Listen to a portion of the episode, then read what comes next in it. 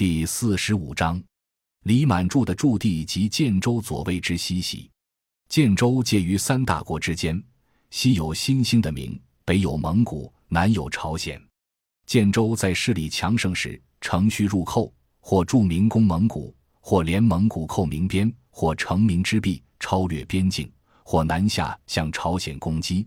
在势衰时，便卑辞求内服，同时受三国的官职，祈取赏赐粮食。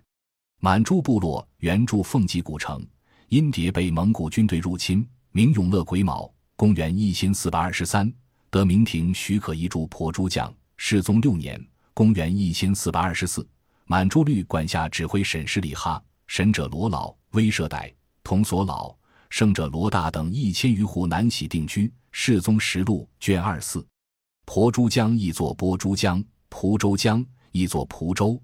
这四个名称在李朝各朝实录中到处互用。满洲势力的壮大和建州左卫之一驻婆珠江是有相当的关系的。明宣德八年（公元一千四百三十三），原驻沃木河之建州左卫同蒙哥铁木儿父子为七姓野人所杀，部落残破，朝鲜乘机拓境，加以压迫。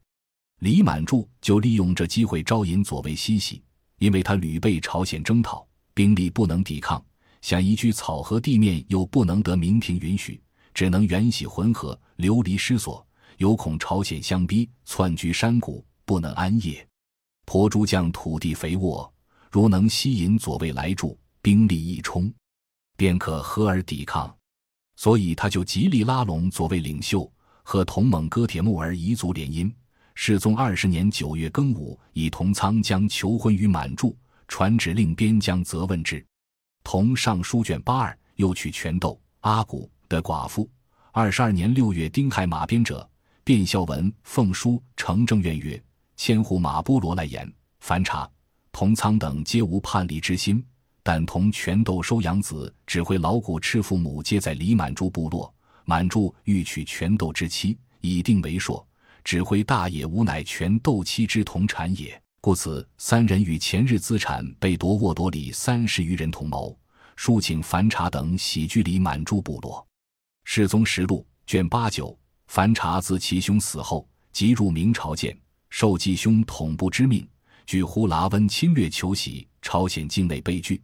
朝鲜又移宁北镇于沃木河，亦反侧不安。同上书卷六五，乘入朝时到婆珠将李满住家流连累日。密向记忆为移居之备，同上书卷六四，一面奏请明廷秋允一住。世宗十七年二月，明廷许之。其敕书曰：“敕谕建州卫都指挥李满柱等，今建州左卫都督樊察等，欲率领部下大小官民人等及百户凿火等五十家俱来尔处居住，以敕其同毛连卫都指挥郎布尔罕等一同前来居住，特谕尔等知之，故谕。”同上书卷六七，又怕朝鲜阻留不放，奏请明廷敕谕朝鲜勿阻。同上书卷八零，朝鲜方面闻讯急惶急，急奏请明廷勿许移住，理由是彼来同仓、樊察等所居地方切近本国后门，其被掳人口容易逃来，一生恨心，欲要搬移。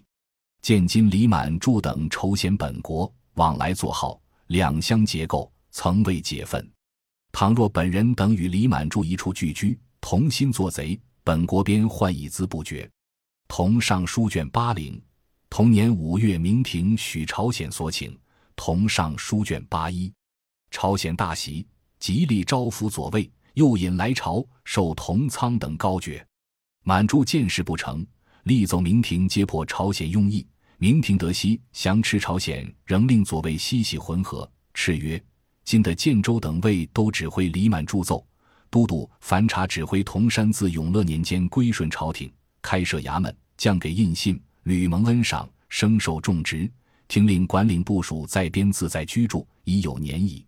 今樊察等不思出力报效，背国负恩，听朝鲜国王招引去见，受其鞍马衣服等物，就与本国邻近地方相参著作。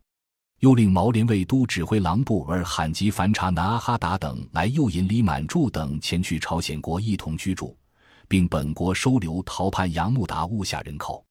然此事未知虚实，拒之不问。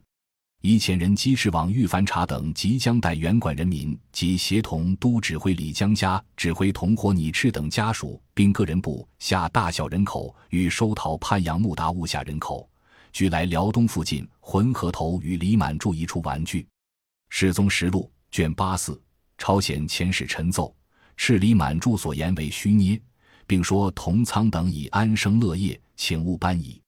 明廷又听其请。但今朝鲜赤戒同仓等安分守法，勿作非为。同上书卷八五。但是樊察以决心和满柱合伙，在具奏请求移居。明廷先入朝鲜之宿，不许其请。朝鲜节日使李恩简文见师目，记其经过说：凡查前指挥同达察而奏云：皇帝在赤朝鲜使我与李满住一处居住，今朝鲜尚不借送，且尽打为不得自由。行前始于朝鲜，使我如赤借送与李满住一处居住。皇帝不允其奏，敕凡察曰：“王者建州卫指挥李满柱等屡奏班渠儿等一来辽东浑河头一同居住，以遣敕与朝鲜国王进约彼处军民不许阻当，仍差人护送出境。听尔等班移前来，继而得朝鲜国王奏李满柱等虚捏奏请，妄称尔等欲移来同住。朕为四海一家。”彼此皆镇人民，况朝鲜国王失守礼法，必不敢擅自居战，以御其弱果凡察、铜山等在晋城地面安生乐业，仍听尔等在彼居住，不必搬移。今尔等又奏要搬回凤州放诸地面居住，原在此，在彼君是朝廷官属，兹特遣敕往谕尔等遵奉朝命，仍在彼居住，朝鲜国王必能抚恤尔等，不致失所。今尔等须守本分以安生礼，朝廷或有敕召尔等来朝，或有征伐调遣，尔等须即听命前来效力不为，书见尔等敬天事大之诚。同上书卷八六，明廷既不许移住，朝鲜又专使亲逼，同仓、樊察等只能举族逃去。次年，公元一千四百四十四月，贤吉到都节制使金宗瑞报告同仓。樊察等率麾下举家逃去，被朝鲜军队追截，弃其资产马处，指着破衣逃脱。麾下四十余人被获。世宗实录卷八九。六月间，率管下三百余户逃至婆珠江，驻白头山西南隅多干之地。同上书卷九零。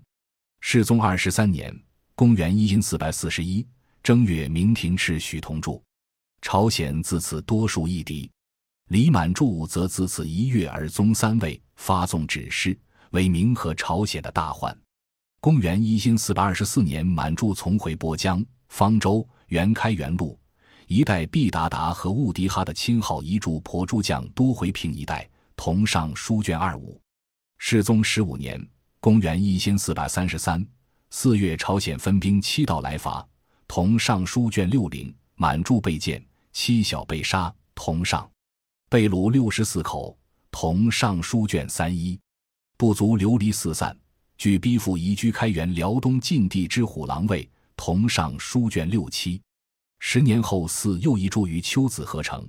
世宗实录卷二二十八年，公元一千四百四十六五月己丑条，平安岛监司起，百户张以敬追茂昌入寇野人至罗里乃洞，得野人百皮书，使人一之，其文曰。